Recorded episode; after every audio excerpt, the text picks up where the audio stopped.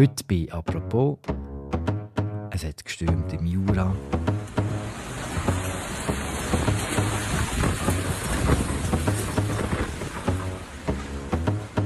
Es hat gehagelt und geregnet in Norditalien.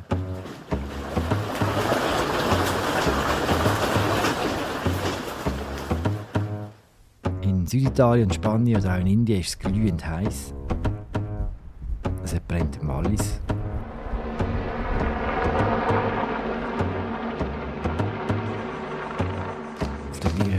Rhodos.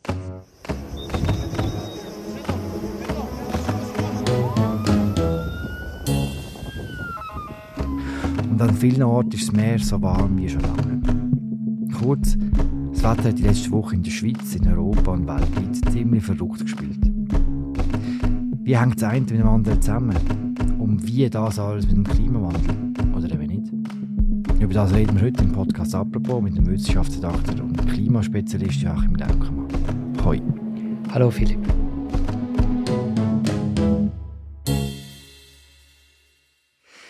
Joachim, welches Ereignis der letzten paar Wochen hat dich als Wissenschaftsjournalist am meisten beschäftigt? Im Grunde waren es zwei Ereignisse. Einmal der Waldbrand im Wallis und die Hitze Mitte Juli in der Schweiz. Mhm, warum gerade die zwei Sachen? Die Julihitze in der Schweiz war an manchen Tagen von einer hohen Luftfeuchtigkeit begleitet und die Frage war, warum feuchte Hitze so schwer zu ertragen ist. Beim Waldbrand in Wallis stellte sich die Frage, wie außergewöhnlich dieses Ereignis ist und was die Erderwärmung, der Klimawandel damit zu tun hat. Mhm. Bleiben wir gerade beim Waldbrand im Wallis in Bitsch und wie der mit dem Klimawandel in Verbindung gebracht worden ist.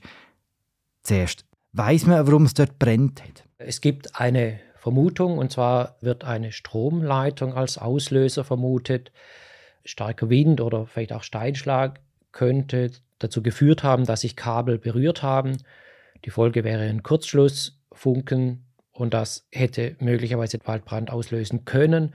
Man weiß es nicht sicher, aber das ist so momentan die These. Mhm. Nur mal kurz später haben wir die Bilder gesehen von den brennenden Wäldern auf der äh, Ferieninsel Rhodos. Sind die Ereignisse vergleichbar? Ich würde sagen, nein. Und zwar sind beide Waldbrände in einem völlig anderen Ökosystem. Einmal die Berge im Wallis mit den steilen Hängen, anderes Klima, Südeuropa mit einer, ganz anderer Vegetation. Ich würde sagen, das sind andere Ereignisse. Mhm. Und trotzdem haben wir bei beiden recht schnell über die Erderwärmung geschwätzt. Ist sie geschuld, dass es an verschiedenen Orten unter ganz anderen Umständen zu so Ereignissen kommt? Oder sind das total Einzelereignisse? Also eine ganz einfache Antwort auf die Frage kann ich leider nicht geben. Das ist ein bisschen komplexer, aber ich versuche es mal. Ähm, es ist so, dass es einerseits, das sagt auch ein Bericht vom Weltklimarat IPCC, so, dass der Klimawandel schon seit rund 1950 das sogenannte Feuerwetter verstärkt. Das Feuerwetter ist so eine Kombination aus trocken, heiß und windig, also von den Bedingungen, die es braucht, damit, wenn es mal brennt, es richtig äh, loslegen kann, das Feuer. Andererseits ist es aber fast unmöglich, in den Waldbränden den Fingerabdruck des Klimawandels zu erkennen. Und zumindest gilt das für die Schweiz und auch eigentlich für Südeuropa. Mhm, warum ist das so? Das hat mehrere Gründe. Es ist so, dass es solche Brände schon, also auch extreme Brände schon in der Vergangenheit immer wieder gab. Dazwischen gab es auch Jahre, in denen vergleichsweise wenig Waldfläche abgebrannt ist. Das heißt, die Waldbrandfläche, die schwankt relativ stark von Jahr zu Jahr und das macht es relativ schwierig, einen klaren Trend zu erkennen. Dann ist aber auch so, dass die Prävention von Waldbränden in den letzten Jahren und Jahrzehnten Fortschritte gemacht hat. Das heißt zum Beispiel, dass die Menschen besser darüber informiert sind, was zu tun oder was zu lassen ist, wenn die Waldbrandgefahr hoch ist. Also, dass man halt keine Lagerfeuer anzündet im Wald, keine glimmenden Ziggis wegwirft und so weiter. Dank der besseren Information kann man zumindest die fahrlässige Entstehung von Waldbränden reduzieren und das ist auch geschehen. Dann hat auch die Bekämpfung von Waldbränden Fortschritte gemacht. Sie breiten sich also nicht mehr ganz so unkontrolliert aus, weil man mehr dagegen tun kann. Das bedeutet letztlich, obwohl der Klimawandel das Feuerwetter an vielen Orten auf der Welt begünstigt, brennt es nicht unbedingt mehr oder brennt nicht unbedingt mehr Waldfläche ab, teils sogar eher weniger. Das heißt auch, dass der entscheidende Faktor für die Entstehung von Waldbränden nach wie vor der Mensch ist und nicht der Klimawandel. Mhm. Also du meinst vor allem wegen Brandstiftung? Nicht nur, aber unter anderem. Es ist so, es kann zum Beispiel in den Alpen und teilweise auch im Jura sein, dass Brände im Sommer bei großer Trockenheit auch durch Blitze ausgelöst werden, also durch natürliche Faktoren. Im Mittelmeerraum ist es aber eher selten. Also der Waldbrandexperte Marco Conedera von der Forschungsanstalt für Wald, Schnee und Landschaft, WSL, hat mal geschätzt, dass rund 95 Prozent der Brände in Südeuropa durch den Menschen verursacht hm. werden. Das kann wie im Wallis durch Kurzschlüsse von Leitungen geschehen, das kann durch Fahrlässigkeit im Umgang mit Feuer geschehen oder eben auch durch Brandstiftung. Mhm. ganz sicher nicht in der Verantwortung von einem Einzelmenschen. Ist das nächste Ereignis, wo wir weit darüber reden. Am 24. Juli ist ein heftiger Sturm über La Chaux-de-Fonds hinweggefegt. Was weiß man unterdessen über die Gründe für den Sturm im Jura? Am 24. Juli war die Atmosphäre sehr labil. Das heißt, dass die Temperatur mit zunehmender Höhe sehr schnell abgesunken ist. Dann war die Luftmasse auch sehr feucht. Der Wind nahm mit der Höhe stark zu. Und diese Kombination hat die Entstehung von starken Gewittern zunächst mal begünstigt. Mhm. Das Besondere war aber nun, dass es in einer Gewitterzelle zu einer sogenannten Gewitterfallböe kam. Auf Englisch nennt man das ein Downburst. Bei so einer Fallböe beschleunigt sich der Abwind unterhalb der Gewitterwolke enorm, schlägt dann mit hoher Geschwindigkeit auf den Erdboden auf und strömt dann zur Seite an einer Messstation von Meteor Schweiz beim Flugplatz von La Chaux-de-Fonds erreichte die stärkste Böe offenbar eine Geschwindigkeit von 217 Kilometer pro Stunde. Ist noch nicht offiziell bestätigt, aber es war schon enorm. Hm. Entsprechend sind die Folgen sehr happy gewesen. Ein Mann ist gestorben, als ein Balkan auf sein Auto gekippt ist. Nachher haben gewisse Medien vom ersten Klimatoten in der Schweiz geschwätzt. Ist das zutreffend? Kann man sagen, dass hinter dem Sturm der Klimawandel steckt? Auch das lässt sich leider nicht so leicht mit Ja oder Nein beantworten. Es ist so, dass es generell in einem wärmeren Klima mehr Energie in der Atmosphäre hat und wegen der steigenden Verdunstung auch mehr Wasserdampf. Folglich kann es einerseits zu extremeren Niederschlägen und andererseits zu extremeren Stürmen kommen. Aber so eine Gewitterfallböe wie im Jura ist ein sehr kleinräumiges Ereignis, das lässt sich nicht so leicht dem Klimawandel zuordnen. Da sind die Klimamodelle noch nicht präzise genug. Mhm. Man kann also nicht sagen, ohne Klimawandel hätte die Fallböe bei La Chaux-de-Fonds vielleicht nur eine Geschwindigkeit von 195 Kilometer pro Stunde statt 217 Kilometer pro Stunde erreicht und der Baukran wäre folglich nicht umgekippt. Es ist also etwas gewagt, da jetzt vom ersten Klimatoten der Schweiz zu sprechen. Mhm. Wo der Zusammenhang ein bisschen deutlicher ist, und wir springen jetzt äh, zu meinem nächsten Thema, ist bei den grossen Hits. In verschiedenen Weltregionen war es im Juli wahnsinnig heiß. Gewesen. Welche Regionen sind besonders betroffen gewesen und inwiefern ist eben dort der Klimawandel die Ursache davon?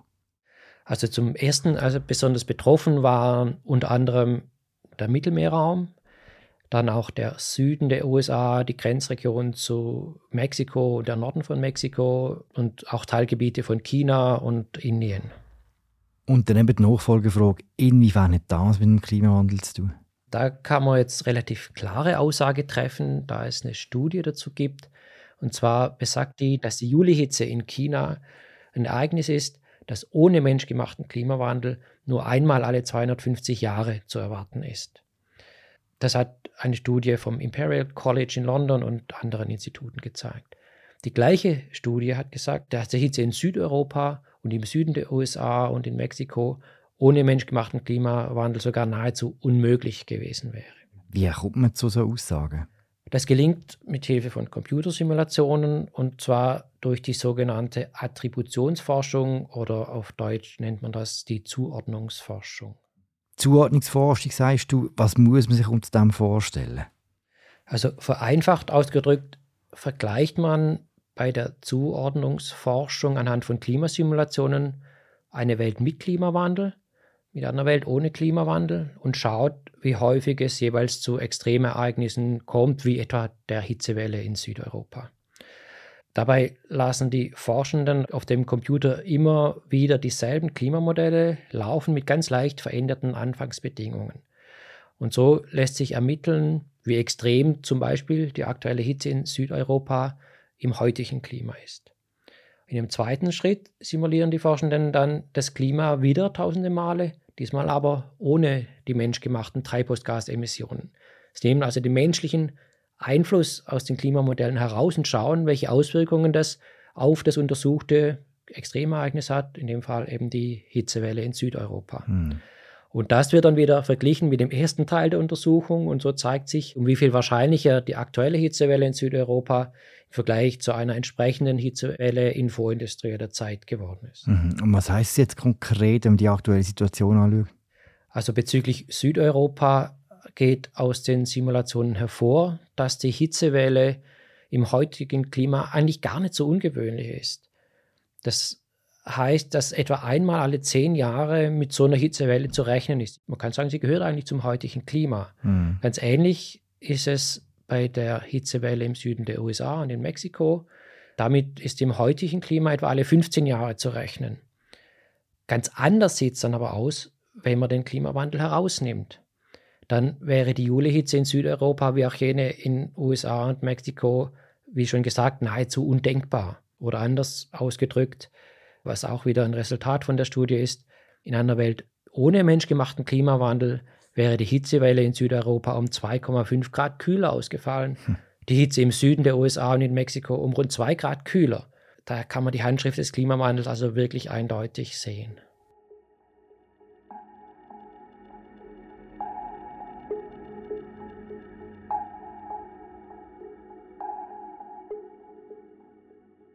Kann man denn schon sagen, wo in unserem Alltag die Hitze in Zukunft besonders starke Konsequenzen haben wird? Meine, besonders betroffen sind sicher alte und gesundheitlich vorbelastete Menschen. Für die kann Hitze heute schon lebensbedrohlich werden. Es gibt immer wieder Studien über die Anzahl Hitzetoten bei den besonders heißen Sommern. Wenn die Hitze dann auch noch mit einer hohen Luftfeuchtigkeit einhergeht, dann kann es sogar aber auch für gesunde Menschen gefährlich werden. Es ist so, dass der Mensch grundsätzlich durchaus Temperaturen tolerieren kann, die weit über, sagen wir, 35 Grad liegen. Aber wenn die Luft mit Wasser gesättigt ist, dann versagt der Kühlmechanismus des Menschen durch Schwitzen. Und da braucht es künftig sicher auch Anpassungen in der Schweiz. Also zum Beispiel klimatisierte Seniorenresidenzen und Seniorinnenresidenzen. Und es braucht auch eine Bauweise der Häuser, die Hitze besser abschirmt. Diskutiert wird ja auch schon, ob man in der Schweiz bald eine Siesta einführen soll. Die Schweiz ist ja im Vergleich zu anderen Regionen der Welt nicht so stark betroffen. Kann man heute schon sagen, dass es Teil der Welt geben wird, wo wegen der Hitze nicht mehr bewohnbar sein werden in Zukunft? Also es gibt eine Studie in Nature Sustainability vom Mai diesen Jahres, die deutet zumindest darauf hin. Besonders gefährlich wird das Leben demnach in Regionen, wo die mittlere Jahrestemperatur bei 29 Grad Celsius oder darüber liegt. Mhm. Das gibt es heute relativ selten. Das sind Regionen, die heute nur etwa ein Prozent der Erdoberfläche bedecken, überwiegend in der Sahara. Und in den Regionen leben etwa 60 Millionen Menschen, also noch relativ wenige, die dieser lebensfeindlichen Hitze ausgesetzt sind. Aber gegen Ende des Jahrhunderts sieht es schon ganz anders aus. Da könnte das rund zwei Milliarden Menschen betreffen. Und zwar dann, wenn sich die Welt gemäß der aktuellen Klimapolitik um insgesamt 2,7 Grad Celsius gegenüber vorindustrieller Zeit erwärmt. Das wären dann fast ein Viertel der Weltbevölkerung, die in Zonen leben, die eigentlich nicht mehr geeignet sind für den Menschen. Mhm. Natürlich kann sich der Mensch bis zu einem gewissen Umfang an solche Hitzebedingungen anpassen, aber das ist einerseits teuer und Oft können sich andererseits gerade die Menschen, die besonders von der extremen Hitze betroffen sind, wenig anpassen, weil sie sich vielleicht Klimaanlagen gar nicht leisten können. Man hat wirklich wird immer extremer. Es hat die Bilder aus Norditalien, wo nach dem Regen das Gefühl hat, es sei Eis, das dort die Strassen treibt. Die Zuordnungsstudie, die du vorhin erwähnt hast, können die auch voraussagen, wie wahrscheinlich so starke Niederschläge sein. Starke Niederschläge, wie man sie nennt. Vielleicht mal kurz vorab, also was da durch die Straßen trieb in Norditalien, das war zusammengeschobener Hagel. Das waren keine Eisschollen, wie man manchmal lesen konnte, oder Eisschollen, wie man sie von den polaren Meeren her kennt. Aber trotzdem, das waren natürlich sehr eindrückliche Bilder und Filmchen, die man da gesehen hat. Konkret für diesen Starkregen im Juli in Norditalien mit den Hagelschollen gab es meines Wissens keine Zuordnungsstudie, da kann ich jetzt nichts Näheres sagen. Es gibt aber einen ähnlichen Fall aus etwa der gleichen Region, und zwar wurde so eine Zuordnungsstudie gemacht für die Starkniederschläge, die zwei Monate zuvor, also im Mai, diese, die norditalienische Region Emilia-Romagna heimgesucht haben. Und da hat die Studie gezeigt, dass solch ein Extremereignis nur etwa einmal alle 200 Jahre auftritt. Also schon eher selten ist. Aber, und das ist das Besondere, man erkennt keinen Trend bei der Entwicklung der Starkniederschläge in dieser Region. Das heißt, auch vor 100 Jahren war es schon so, dass alle 200 Jahre im Frühjahr mit solch einem Starkniederschlag zu rechnen war. Das hat sich nicht in dem Sinn verändert und in diesem konkreten Fall sieht man also keinen Fingerabdruck des Klimawandels im Starkniederschlag. Hat das einen Grund, warum das nicht mit dem Klimawandel zu erklären ist? Das hat wohl damit zu tun, dass hier zwei gegenläufige Effekte im Spiel sind. Einerseits wird durch den Klimawandel generell erwartet, dass heftigere Niederschläge auftreten. Andererseits ist die Emilia-Romagna eine Region, in der gemäß Klimamodellen durch die Erderwärmung weniger Tiefdruckgebiete auftauchen dürften. Beide Effekte gleichen sich dann gewissermaßen aus und man sieht dann keinen Effekt. Das ist aber ein bisschen ein Spezialfall von der Situation in der Emilia-Romagna. Bei anderen starken Niederschlägen konnte man durchaus den Fingerabdruck des Klimawandels nachweisen, wenn auch nicht so deutlich wie jetzt äh, bei den erwähnten Hitzewellen. Mhm. Ein Beispiel ist der Starkregen, der vor zwei Jahren, also im, im Juli 2021 in Nordrhein-Westfalen und in Rheinland-Pfalz niederging. Und man kennt ja die Bilder unter anderem das Ahrtal überflutet hat. Dabei kamen ja mehr als 200 Menschen ums Leben. Der Klimawandel hat diese Extremniederschläge gemäß so einer Attributionsstudie um 3 bis 19 Prozent wahrscheinlicher gemacht. Mhm. Der berühmte Meteorologe Jörg Kachelmann hat kürzlich im Interview gesagt, dass wir häufig die spektakulärsten Wetterbilder wahrnehmen, aber nicht unbedingt die richtigen Gefahren. Tust du ihm zustimmen? Ja, dem stimme ich voll und ganz zu. Kannst du ein Beispiel sagen? Die erwähnten Waldbrände. Ich meine, die lodernden Flammen und schwarzen Rauchsäulen sorgen natürlich für Dramatik und eindrückliche Bilder, obwohl das eigentlich zum Ökosystem des Mittelmeerraums gehört. Auch im Wallis und den Tessin sind Waldbrände eigentlich Teil des Ökosystems. Und solche Brände hat es auch früher schon gegeben. Da hat sich nicht grundsätzlich was verändert. Mhm. Weit verheerender sind hingegen die hohen Temperaturen im Meer, etwa im Mittelmeer, wo kürzlich Rekordtemperaturen erreicht wurden und vor allem vor Florida, wo das Meerwasser ja die Rekordtemperatur von 38,4 Grad Celsius erreicht hat. Also das ist ja Wahnsinn. Ähm, andererseits sieht man dem Meerwasser nicht an, ob es nun 38,4 oder vielleicht 33,5 Grad warm ist. Das gibt optisch nichts her und landet daher vielleicht auch nicht auf der Frontseite von den Medien. Für Korallen und Meeresbewohner können aber so ein paar Grad mehr oder weniger einen ganz entscheidenden Unterschied ausmachen. Und die Folgen spüren wir erst in Zukunft, wenn die Korallen dann ausbleichen und schließlich absterben, wenn ganze Meeresökosysteme kollabieren und damit auch die Kinderstube für viele Nahrungsfische verschwindet. Das heißt, das eigentlich unscheinbare warme Meerwasser ist die größere Gefahr für uns Menschen als die Waldbrände auf Rhodos. Mhm. Trotzdem fanden die sicher mehr Platz auf den Titelseiten. An was wird man sich noch gewöhnen müde, wenn du ein bisschen in Zukunft schaust? An was für Schlagziele zum Beispiel? Im Grunde an alle, die mit dem Klimawandel zu tun haben. Also es ist völlig klar, dass es ständig neue Hitzerekorde geben wird. Ich meine, wenn sich das Klima zu einem wärmeren Klima hin verschiebt, dann verschieben sich auch die Extreme zu noch extremer. Also neue Hitzerekorde, längere Dürreperioden, extremere Starkniederschläge, heftigere Stürme, Bergstürze durch auftauenden Permafrost und verschwindende Gletscher. Das wird es immer wieder geben. Das wird immer extremer und solche Schlagzeilen werden kommen. Aber eigentlich das Tragische an der Sache ist eigentlich, dass das absehbare Schlagzeilen sind, eigentlich Schlagzeilen mit Ansage. denn seit Jahrzehnten werden solche Extremereignisse von den Klimamodellen vorhergesagt. Eigentlich ist es in gewisser Hinsicht sogar verblüffend, dass die Ereignisse überhaupt Schlagzeile machen. Ich meine, wenn jetzt der vergangene Juli weltweit der heißeste Juli seit Messbeginn war, wohl sogar seit mehr als 100.000 Jahren, sollte uns das überraschen? Eigentlich nicht. Ich meine, es ist genau das, was in einem wärmeren Klima zu erwarten ist. Mhm. Oder wenn immer extremere Niederschläge auftreten und wir immer öfters so Filmchen sehen von Autos, die weggespült werden, wie gerade wieder in China nach extremen Regenfällen, ist das erstaunlich? Nein, überhaupt nicht. Das ist genau das, was wegen der größeren äh, Menge an Wasserdampf in einer wärmeren Atmosphäre zu erwarten ist.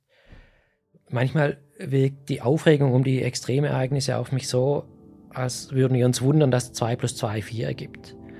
Das ist nun mal die Rechenregel in der Mathematik und entsprechend sind neue Hitzerekorde und extremere Niederschläge nun mal die Folge der physikalischen Gesetze. Die sagen uns, dass es in einer wärmeren Atmosphäre zu extremen Wetterereignissen kommt. Also dass eigentlich 2 plus 2 4 ergibt. Sollten wir uns eigentlich nicht wundern, sondern sollten vielleicht eher was dagegen tun.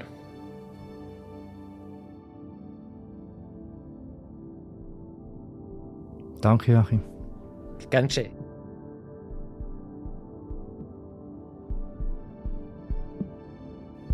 Das war sie, unsere aktuelle Folge zu den immer extremeren Wetterereignissen in der Schweiz und anderswo.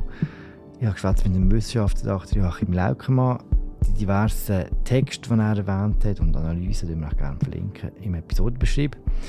Morgen geht es los mit dem Krimisommer auf apropos. Die hören Michel Binswang, der über den Mord am Zürichberg redet und für unsere Abonnentinnen und Abonnenten die erste Folge von unserer Serie mit dem Forensiker Frank Urbaniok Dort das Thema der Anschlag auf das Kantonsparlament Zug 2001. Danke fürs Zuhören. Bis morgen. Ciao zusammen.